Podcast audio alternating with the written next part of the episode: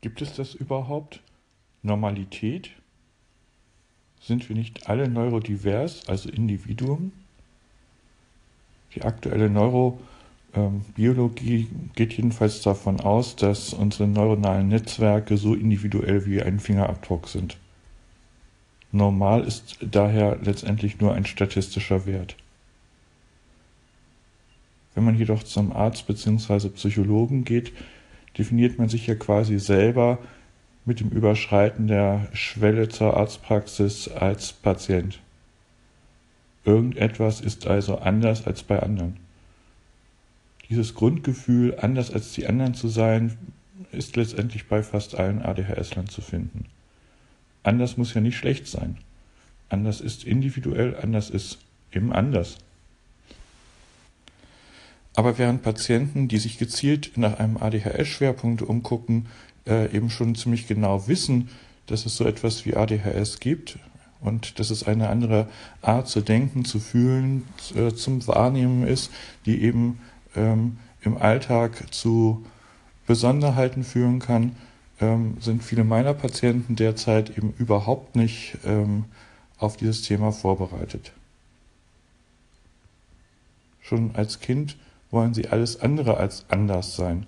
Sie wollen endlich mal dazugehören, sie wollen zu einem äh, Kindergeburtstag mit eingeladen bleiben, äh, sie möchten zur Klassenfahrt, sie möchten halt im Sportverein nicht auffallen, sie möchten äh, eigentlich nur ganz in Anführungsstrichen normal sein.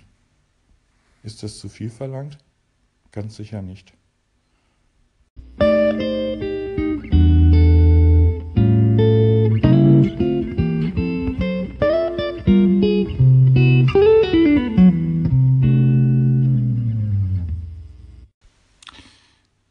Spricht also wirklich niemand über die positiven Aspekte von ADHS? Doch natürlich. Äh, es gibt ja schon ähm, ja, fast schon legendäre äh, Autoren wie Tom Hartman, die äh, versuchen halt diesen defizitorientierten Ansatz von ADHS in die Mülltonne zu werfen. Äh, Hallowell beschreibt das ADHS-Gehirn als Rennwagen oder Turbogehirn mit ganz tollen Eigenschaften und er möchte um keinen Preis der Welt diese tollen Eigenschaften missen. Ähm, aber dieser Rennwagen er hat eben unglaublich viele Stärken, aber die Energieversorgung dieses Gehirns oder der, die Pflege ist halt ähm, auch besonders aufwendig und die Bremsen sind halt äh, ja, sehr gut für ein äh, Mountainbike, aber für die 850 PS des Gehirns eben nicht ähm, so, dass man halt störungsfrei und ohne Unfälle durchs Leben kommt. ADHS Therapie ist denn eigentlich eher ADHS-Coaching. Also ich muss mich selber kennenlernen, ich muss meine Stärken, aber auch die möglichen Gefahrenstellen im Leben halt ähm, kennenlernen. Ich muss den Austausch mit anderen Betroffenen haben. Das ist so ein bisschen äh, wie in einem Expertenforum zu einem äh, Thema, dass man halt äh, dann herausfindet, wie kann ich sozusagen mir ein Leben mit und nicht gegen ADHS äh, selber einrichten. Mit ADHS kann man also zweifellos unglaublich erfolgreich sein. Man kann, aber man muss eben nicht. Einer der Forscher, die das halt im Augenblick ähm, versucht, aus eigener Betroffenheit ähm, näher zu untersuchen, ist der Wirtschaftsprofessor Jon Wicklund, der äh, im Journal of Business Venturing Insights äh, im Januar 14 Selbstständige ähm, interviewte, die alle eine ADHS-Diagnose haben. Freiberufler, selbstständige Künstler, äh, aber auch wir Ärzte haben sehr häufig eine ADHS-Konstitution. Man könnte jetzt sagen, dass man äh, selbstständig arbeiten muss, weil man es vielleicht gar nicht in einem Team oder äh, in einer hierarchischen Struktur schafft, sich so anzupassen, äh, ohne rauszufliegen. Aber das ist es erstmal egal. Es geht halt darum, dass ähm, bestimmte Eigenschaften ähm, des ADHS-Gehirns äh, wie die Kreativität, die ungewöhnlichen Sichtweisen und damit auch neue Lösungsmöglichkeiten und nicht zuletzt ähm, der Durchhaltewille äh, und die Fähigkeit als Stehaufmännchen auch nach Misserfolgen einen neuen Ansatz äh, zu wagen, äh, dass das natürlich eine unglaublich gute Eigenschaft für Unternehmer ist. Es ist ja schon legendär, dass quasi in der Softwarebranche Steve Jobs, Bill Gates, ähm, der Erfinder oder Gründer von Linux und äh, viele andere Unternehmer, dass die entweder eine Leserechtschreibschwäche, Autismus oder das ADHS-Spektrum aufweisen. Das heißt, sie haben äh, Visionen, sie haben ähm, neue äh, Wege zu denken, zu wahrnehmen, sie versuchen eine Lösung für ein Problem äh, zu definieren. Wenn Sie das richtige Team von Mitstreitern um sich haben, kann das auch gelingen.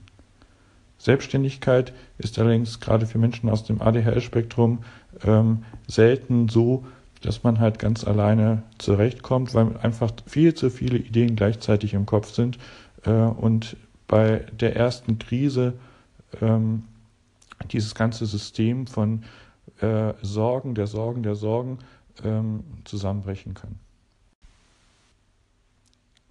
So wie bei mir die Idee für die Facebook-Gruppe ADHS-Spektrum quasi total impulsiv äh, zu Silvester entstanden ist, weil ich aus einer ADHS-Gruppe rausgeflogen bin, äh, weil ich mich dort als Martin Winkler ausgegeben habe, was man mir nicht abgenommen hat. Ähm, so ist es auch bei vielen Selbstständigen so, dass die Entscheidung, sich selbstständig zu machen, häufig äh, aus dem Impuls heraus entsteht, häufig aus einer Kränkung und nicht äh, unbedingt nach einer Marktanalyse, nach der Entwicklung eines Businessplans oder äh, ja, äh, nach dem Aushandeln von irgendwelchen komplizierten Verträgen. Die Idee, ähm, sozusagen selber etwas zu machen, ist also aus einem positiven Hyperfokus, äh, nicht selten aus der Idee heraus, dass man für andere eine Lösung anbietet, anderen helfen möchte und gar nicht so sehr aus der Idee, dass man nun sich selber eine äh, wirtschaftliche Grundlage für sich und seine Familie irgendwie schaffen muss.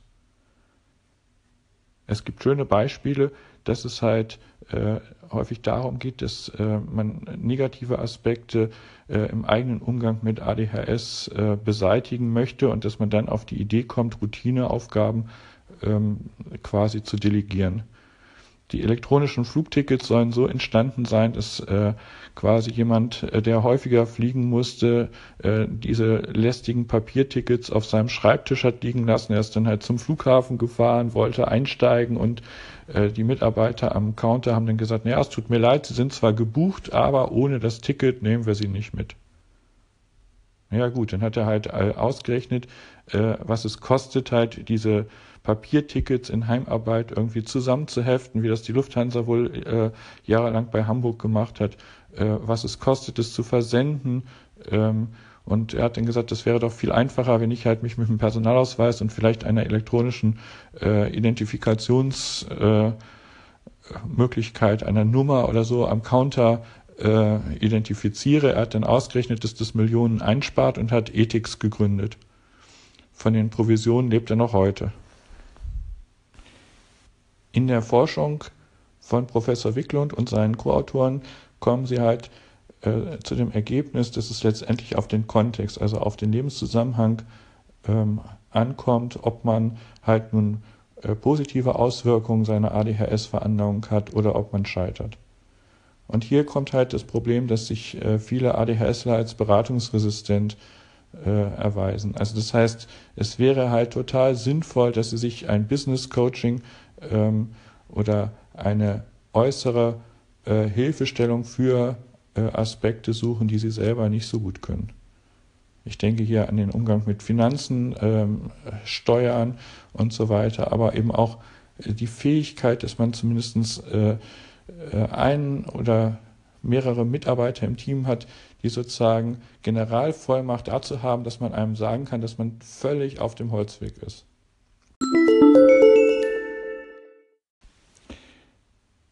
Es gibt Autoren, die äh, ausführen, dass es äh, äh, ja, wie man versuchen kann, sozusagen ähm, die Vorteile von ADHS, äh, wie zum Beispiel den eigenen Hyperfokus, produktiv zu nutzen. Einer dieser Autoren äh, hat das äh, englischsprachige Buch, äh, Buch Turbocharge Your Focus, Productivity and Success with the Secrets of the ADHD Brain geschrieben. Das ist Peter Shankman. Ähm, Im Prinzip geht es halt darum, dass man ähm, die Fähigkeit von ADHS-Lern anders wahrzunehmen eben auch produktiv einsetzen kann. Hyperfokus bedeutet ja, dass man sich halt ganz und gar auf eine Sache konzentriert, dass man alles um sich herum ausblendet, ähm, dass man sozusagen diese Fähigkeit des Gehirns sehr fokussiert und einen besonderen Lösungsweg zu haben, ähm, für sich sozusagen nutzt. Ich finde das ein Weg, der einerseits faszinierend ist, andererseits aber auch hochriskant. Ähm, wenn ich einmal im Hyperfokus bin, bin ich beratungsresistent. Ich komme da nicht raus und der Hyperfokus kostet letztendlich viel, viel mehr Kraft und Energie als äh, sozusagen äh, eine normale Regulation. Es kann also richtig sein, im Hyperfokus produktiv zu sein und ich finde, das sollte man dann auch nutzen. Es muss sich aber letztendlich wirtschaftlich lohnen, beziehungsweise man muss die negativen Konsequenzen, die Vernachlässigung der eigenen Gesundheit, die Vernachlässigung der Familie und nicht zuletzt auch die Tatsache, dass häufig Arbeitskollegen diese Wahnsinnsgeschwindigkeit oder diesen hüpfenden Wahrnehmungs- und Denkstil überhaupt nicht mitgehen können, mit einbeziehen. Anders ausgedrückt, man muss zumindest minimal kommunizieren, dass man da anders an ein Problem herangeht als andere. Und es wäre sinnvoll, dass man sozusagen äh, als Assistent oder als Unterstützer äh, ein Team hat, die äh, so als eine Art Dolmetscher oder Vermittler in die neurotypische Welt hineinwirken können. Für einen, äh, für einen ADHSler ist der Hyperfokus eigentlich ein super angenehmer Zustand. Das Problem ist nur, wenn man wieder aus diesem Zustand rausgerissen wird, beziehungsweise wenn man äh, am Telefon oder äh, durch einen Kontakt mit der realen Welt äh, plötzlich gestört wird. Ähm, man reagiert dann häufig gereizt, beziehungsweise die Umstellung auf diesen anderen Wahrnehmungs- äh, und äh, Denkstil ist unglaublich anstrengend. Dann wieder zurück zur Aufgabe zu kommen, beziehungsweise in den Hyperfokus-Modus ist unglaublich schwierig und es kostet halt sehr, sehr viel Energie. Andererseits dauerhaft im Hyperfokus hält kein Mensch aus, auch wenn es sich angenehm aus, äh, anfühlt. Was muss also vorhanden sein, damit man in den Hyperfokus kommt? Erstmal natürlich ein Thema, was einen selber begeistert, wofür man brennt, wofür äh, man eine Lösung finden möchte. Dann muss es halt eine Umgebung sein, die äh, möglichst frei von äh, Ablenkung und äh, Störungen ist. Und last but not least muss es halt irgendeine Kommunikationsbrücke zur normalen Welt geben. Das kann äh, der Lebenspartner sein, das kann eine Sekretärin sein, das kann manchmal aber auch eben äh, einfach nur das Internet über E-Mail sein. Ähm, alles an, also an Störfaktoren ähm, wird da ganz sicher nicht hilfreich sein. Und ich glaube, dass es halt irgendein Begrenzungsmesser geben muss. Eine fest vorgegebene Zeit, ein Abgabetermin, ähm, irgendeine Deadline, die äh, dazu führt, dass man halt ähm, in diesen Produktionsmodus äh, kommt. Denn wir wissen halt, am produktivsten sind wir halt äh, in den Minuten, in den Stunden vor dem Abgabetermin es ist nur so wahnsinnig schwer, sozusagen auf Befehl äh, in diesen äh, Hypermodus zu kommen. Und äh, so wie es eben bei einem Turbo ist, man kann diese Turboleistung nicht 24 äh, Stunden am Tag, sieben Tage die Woche, 31 äh, Tage im Monat und 365 Tage im Jahr abrufen. Wenn das Gehirn im Turbomodus ist, bedeutet es eben auch, dass diese Leistung nur vorübergehend abrufbar ist und dass man danach äh, eine Phase hat, wo sich der Turbo erst wieder aufladen muss. Und hier überreizen wir ADHSler es gerne.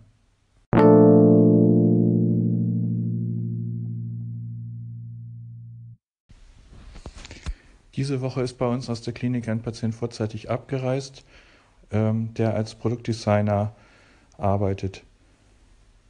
Es ist dabei relativ schwer herauszufinden, ob es jetzt eine Hochbegabung oder eine ADHS-Konstitution oder eine andere Entwicklungsbesonderheit seines Gehirns ist, die ihn kreativer ähm, als andere werden lässt.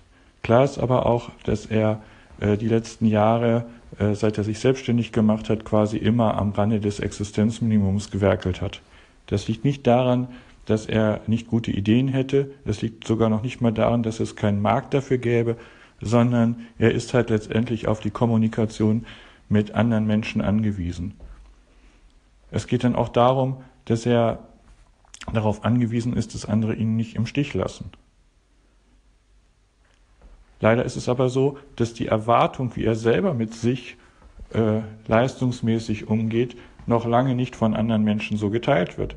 Die haben ganz andere Interessen und Prioritäten. Die haben vielleicht noch andere Aufträge, die haben eine Familie, die werden krank in der Grippezeit. Anders ausgedrückt, ähm, es kommt immer irgendwas dazwischen. Und so war es auch jetzt. Äh, einer seiner Mitarbeiter hat ihn hängen lassen. Ein kleines Projekt ist dadurch äh, in Mitleidenschaft gezogen worden und äh, sein Gehirn geht dann halt sofort in so einen Sorgen- oder Alarmmodus.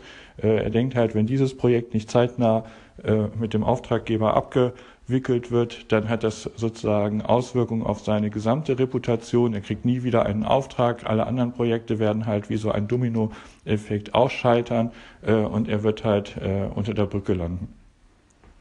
De facto lebt er halt mehr oder weniger unter der Brücke. Das heißt, ähm, er investiert so viel Zeit, so viel ähm, Geld, so viel Energie, dass er für den eigenen Lebensstandard eigentlich so gut wie gar nichts mehr hat.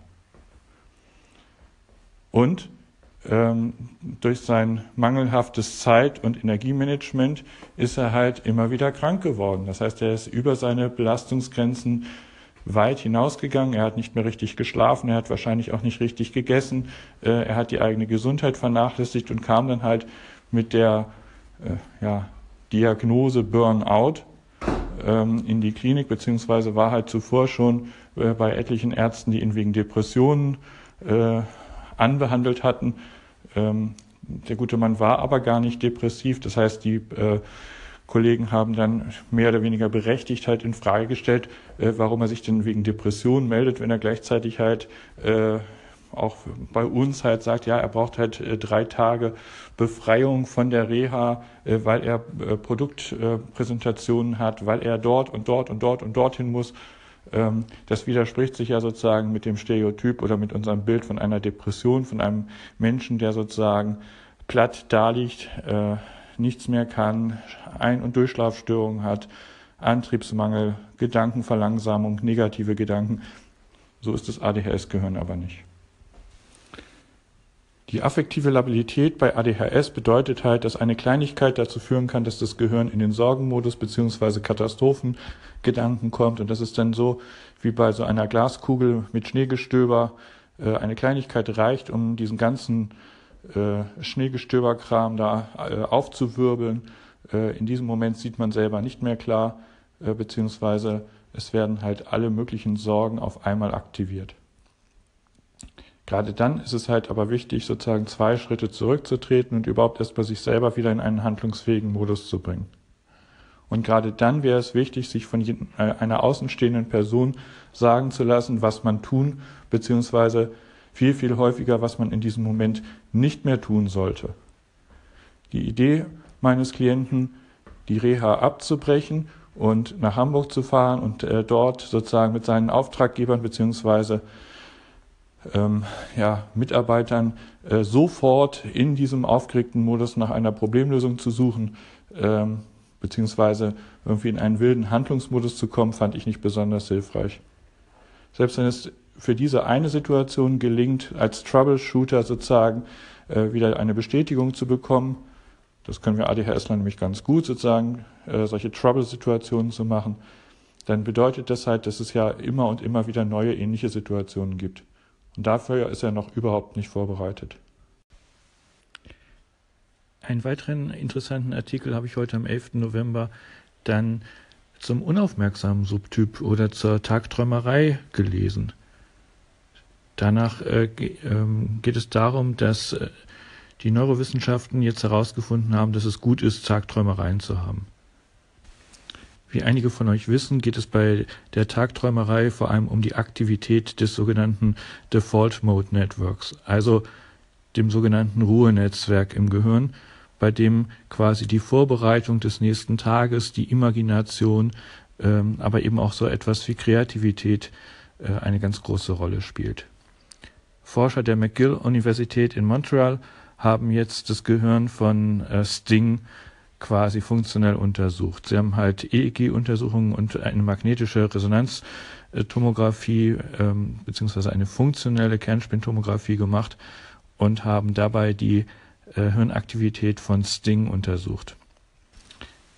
Für die Forscher, aber durchaus gar nicht für uns überraschend, war dabei, dass jetzt bei Sting ähm, vor allem der visuelle Kortex mit aktiviert war. Also das heißt, ähm, es ging jetzt nicht nur um Kreativität oder um die Aktivität äh, im Frontalhirn, sondern Sting hat sich quasi die Musik vorgestellt. Und zwar eher äh, mehrdimensional als ein komplexes Werk. Tagträumerei ist also äh, nicht nur zur Verarbeitung der Erlebnisse ähm, vom Tag notwendig, sondern es ist eben ein ungemein kreativer Akt, wenn wir unsere Gedanken halt völlig frei vom Frontalhirn äh, wandern lassen, wenn äh, neue Bilder, neue Assoziationen geschaffen werden. Und äh, hier sind eben die ADHSler ganz klar im Vorteil, weil äh, die Fähigkeit, äh, das Default Mode Network, also das Ruhenetzwerk quasi äh, zu nutzen, eben bei ADHS ganz besonders ausgeprägt sind. Das Problem ist also nicht, dass Tagträumerei auftritt, sondern dass äh, man es halt nicht steuern kann, beziehungsweise dass äh, Tagträumerei während einer Chemieklausur oder im Lateinunterricht halt nicht gern gesehen wird.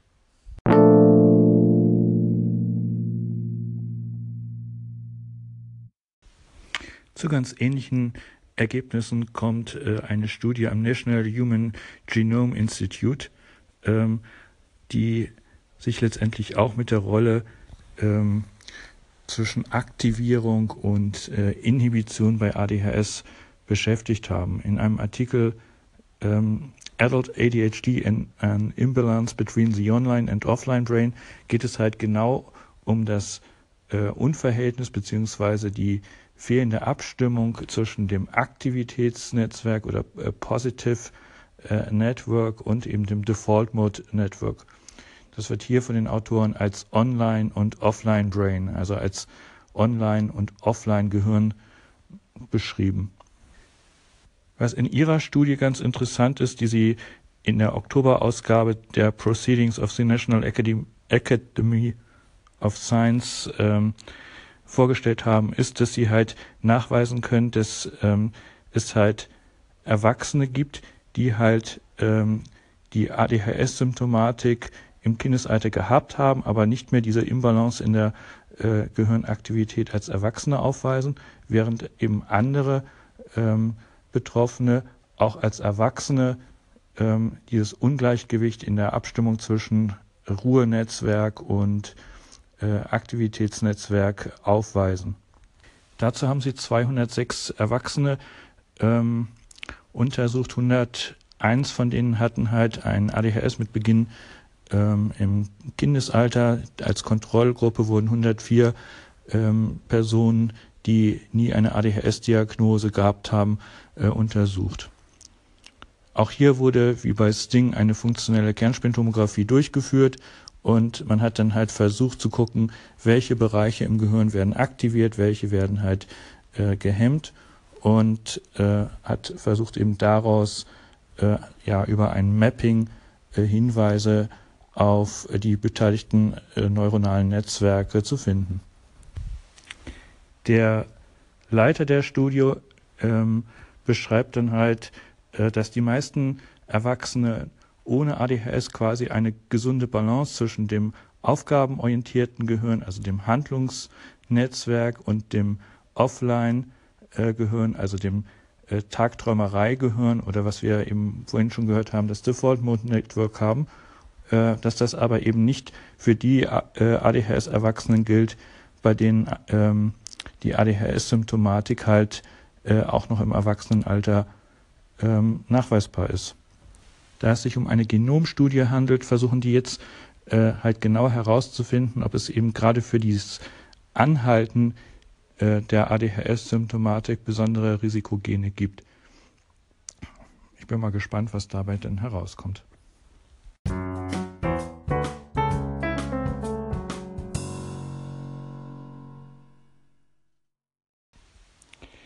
Holländerin Sandra Coy ist eine meiner liebsten äh, ADHS-Expertinnen. Mit ihr teile ich das besondere Interesse an den Veränderungen von ADHS und Schlaf. Ähm, da ist ja eine ziemlich intensive Diskussion. Viele ähm, Kinderärzte, beziehungsweise in den Medien wird es ja häufig so dargestellt, äh, ja, die Müdigkeit äh, von Kindern durch Medienverwahrlosung, durch äh, Schlafstörungen, was auch immer, ist ja ganz klar, dass die dann halt zu Konzentrationsstörungen in der Schule führt. Umgekehrt wird ein Schuh draus. Äh, es ist halt eher so, dass äh, ADHS-Klienten ähm, häufig schon im Kindesalter ähm, Schlafstörungen aufweisen. Ähm, es gibt etwas, das nennt sich dann Schlafphasenverlagerungssyndrom.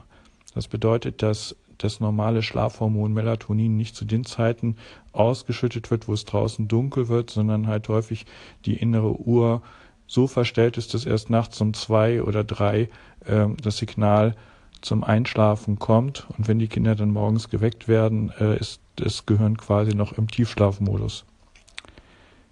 Sandra Coy äh, hat sich da sehr verdient gemacht, weil sie eben auch nachgewiesen hat, dass derartige Veränderungen dann äh, mit anderen psychiatrischen Störungen vergesellschaftet sind. Und eine dieser Störungen ist die saisonale affektive Störung oder ähm, ja auch Winterblues genannt. Es zeigt sich, dass halt gerade äh, Menschen aus dem ADHS und Autismus-Spektrum relativ häufig äh, für solche chronobiologischen Störungen anfällig sind. Das heißt, sie haben also nicht nur die ADHS-Probleme, sondern sie haben dann auch äh, in der dunklen Jahreszeit ähm, oder jahreszeitlich gehäuft äh, depressive Störungen. Diese Depressionen werden äh, unter anderem mit Lichttherapie behandelt. Also das heißt, man setzt sich, ähm, wenn man sich nicht gerade einen Urlaub in der Sonne leisten kann, halt täglich für 20 bis 30 Minuten vor eine spezielle Lichttherapielampe. Und äh, es gibt Hinweise darauf, dass das ähm, nicht nur die depressive Symptomatik äh, positiv beeinflusst, sondern eben auch ähm, die ADHS-Grundsymptomatik verbessern kann. Wenn es also jetzt draußen immer länger dunkel ist, beziehungsweise wir alle den November- und Dezember-Blues haben, überlegt euch, ob eventuell